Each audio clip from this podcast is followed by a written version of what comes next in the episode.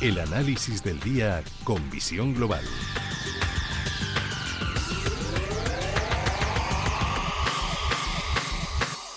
Y saludamos ya a Gabriel López de Sed Inverdif. Muy buenas tardes, Gabriel.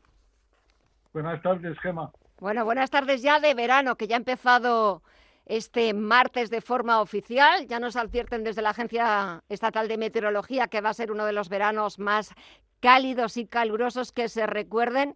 Y es cierto que también si echamos un vistazo a las bolsas tienen ganas de recuperar todo el terreno perdido la semana pasada, que por ejemplo en Estados Unidos fue la semana más bajista desde 2020, una semana absolutamente terrible, una de las más horribles que se recuerdan en Estados Unidos en los últimos tiempos, con los bancos centrales, la lucha contra la inflación como principales puntos de referencia aunque esta semana también hay que estar pendientes de las comparecencias en el Senado y en el Congreso del presidente de la FED, de Jerome Powell.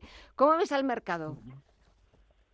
Bueno, como tú bien dices, la semana pasada de media bajaron todos los mercados alrededor de un 6%, no solo la renta variable, pero también la renta fija, y de media eh, los, los índices mundiales eh, bajan alrededor de 22, 25%, los tecnológicos un 30% y también la renta fija ha bajado un 15%, así que aquí nadie eh, sale ganando.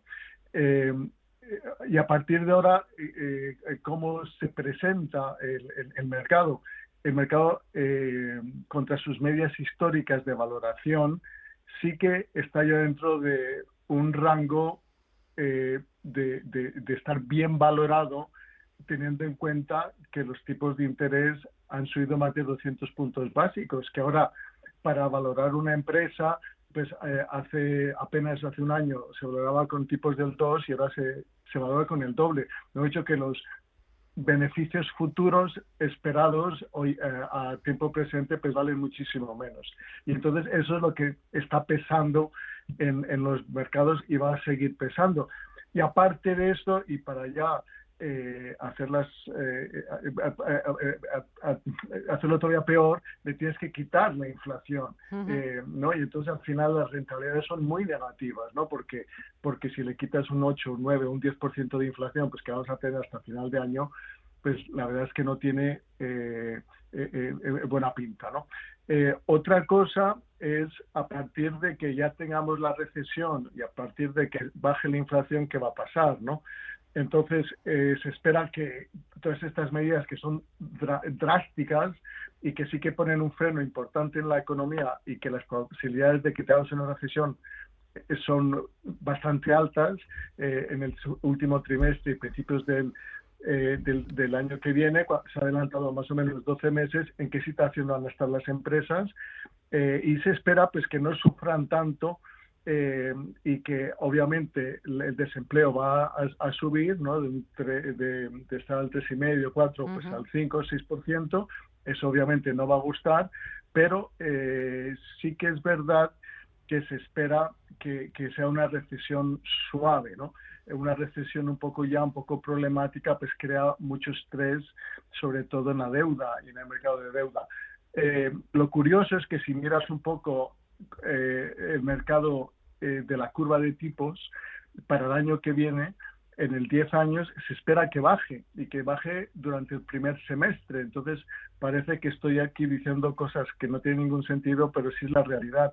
Ahora el mercado está descontando que suban los tipos, pero han subido mucho y se descuenta que suban hasta el 4, pues ahora el 10 años americano, que lo tiene aquí enfrente, bueno, ahora te lo digo, está en... En, en, en el 3,29%. 3,29. Se espera que, que, en el peor de los casos suba, hay gente que dice 3,75, otros dicen que 4, pero a partir del año que viene sí que se espera que baje. ¿Y por qué va a bajar? Pues porque obviamente la Reserva Federal, una vez que empieza a ver retroceder la, la inflación, pues tampoco quiere ver que, que, que, que, nos estanquemos, ¿no?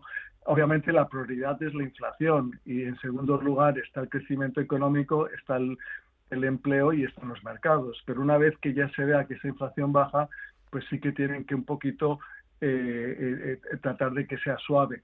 Entonces ya eh, eh, descontando cómo estaremos y cuándo será esa, esa situación un poquito óptima de, ya de, que empiece a recuperar la economía y los mercados, pues puede ser a principios del año que viene o a mitad del año que viene. Y para entonces yo sí creo pues que el mercado todavía le queda una siguiente cola de bajada, ¿no? Y la siguiente, la siguiente cola de bajada es por la simple razón de que todo el efecto de todas estas medidas que están tomando, pues va a tener en la economía, ¿no? Eh, al final es lo que se quiere, es lo que, se, lo que necesitamos. Ya sé que es difícil eh, eh, vivirlo y, porque vemos bajadas en nuestros ahorros de, de un 25 a de media de un 25%, pero al final van a recuperar. Así que bueno, ahora mismo pues hay que estar en empresas que saben navegar muy bien en este entorno, que son las de calidad, las que distribuyen dividendos, las que tienen presencia internacional, las que eh, tienen productos que todos consumimos y, que, seguramente eh, navegarán muy bien este entorno y mantendrán esos márgenes que han estado publicando esta hora. ¿no? Eh, estabas hablando de, esas políticas que están poniendo en marcha los bancos centrales, sobre todo más en Estados Unidos, para mm, luchar contra la inflación. La han convertido en su prioridad número uno por encima de, de todo. Hay que devolver la inflación a unas tasas cercanas al 2% y eso puede provocar, esperemos que no, una recesión económica.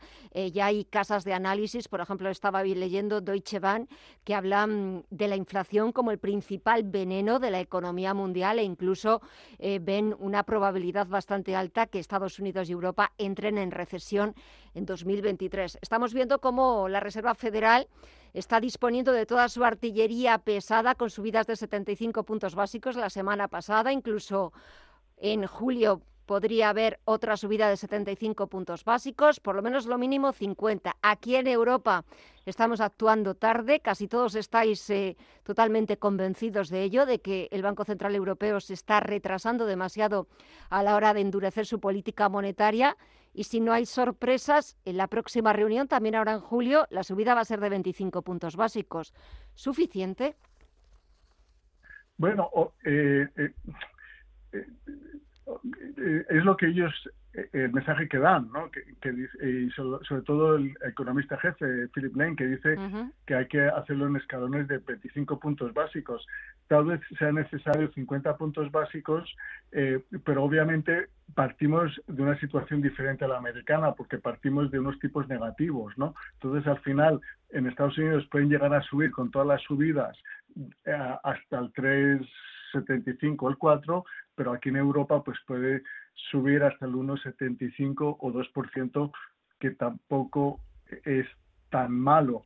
Sí que es verdad que esto está creando eh, estrés en los mercados de deuda, eh, el italiano sobre todo, pero francamente a mí no me preocupa porque eh, todo el mundo está hablando sobre la sostenibilidad que tiene Italia para pagar su deuda y obviamente la tiene eh, y, durante los próximos cuatro años.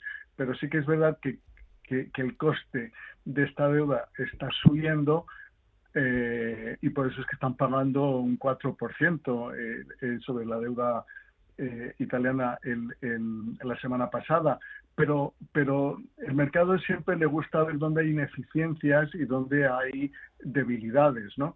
obviamente eh, el Banco Central Europeo no quería meterse eh, en, hablar sobre este tema en la reunión en que decidieron la subida, ya la semana pasada tuvieron que hacerlo, eh, pero obviamente tienen la capacidad por, con diferentes instrumentos para, tranquilizar el mercado y evitar esta volatilidad.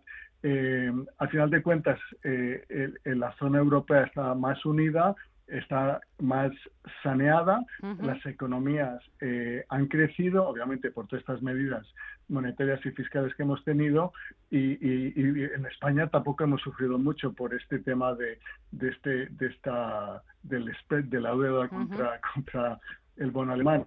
Sí que es verdad que, que, Italia depende mucho ¿no? de, de, de un crecimiento económico eh, eh, que se pone en duda por el efecto de los costes energéticos pues que están subiendo, ¿no? Pero creo que, que al final no, no va a ser tan, tan dramático como, se piensa y tampoco pienso pues que esté llegando tan tarde el Banco Central Europeo. Eh, es fácil decirlo y otra cosa es ver la realidad. Nadie preveía el, el, COVID en China, nadie preveía la guerra ucraniana, nadie preveía el, el, Omicron a final del año pasado. Eh, y nadie eh, preveía esa falta de abastecimientos en los suministros. Sí que es verdad que se pudo haber presagiado o haber tomado medidas antes, y, es verdad que, que, estamos en una inflación pues que nadie quería y que no hemos visto en 40 años y que está haciendo mucho daño. Obviamente el, el, la medicina va a ser igual de tremenda, puesto que el freno va a crear una recesión sí o sí, pero eh, eh, eh, me gustaría pensar que la recesión no va a ser tan dramática como la gente está hablando. Pues eh, ojalá sea, sea así, que no sea tan dramática, sobre todo porque finalmente eh, todas las decisiones que tomen bancos centrales o que tomen los gobiernos de las distintas eh, naciones al final acaban repercutiendo en, en, los ciudadanos, en los inversores, así que esperemos que sea un aterrizaje suave de la economía, que no tengamos que, que lamentarlo, porque es cierto que es verdad que ya cualquier cosa puede pasar. Vamos a ver eh, cómo se van sucediendo las cosas, los datos que vayan saliendo. También esta semana conoceremos los datos de PMI, datos adelantados que pueden indicarnos también o darnos pistas de hacia dónde va a ir ese crecimiento económico mundial. Gabriel López, CEO de Inverdiz, como siempre, gracias por el análisis. Que pases muy buena semana y hasta el martes que viene. A ver qué nos espera. Muchas gracias. Gracias a ti. Hasta pronto. Y les recuerdo que nada, a partir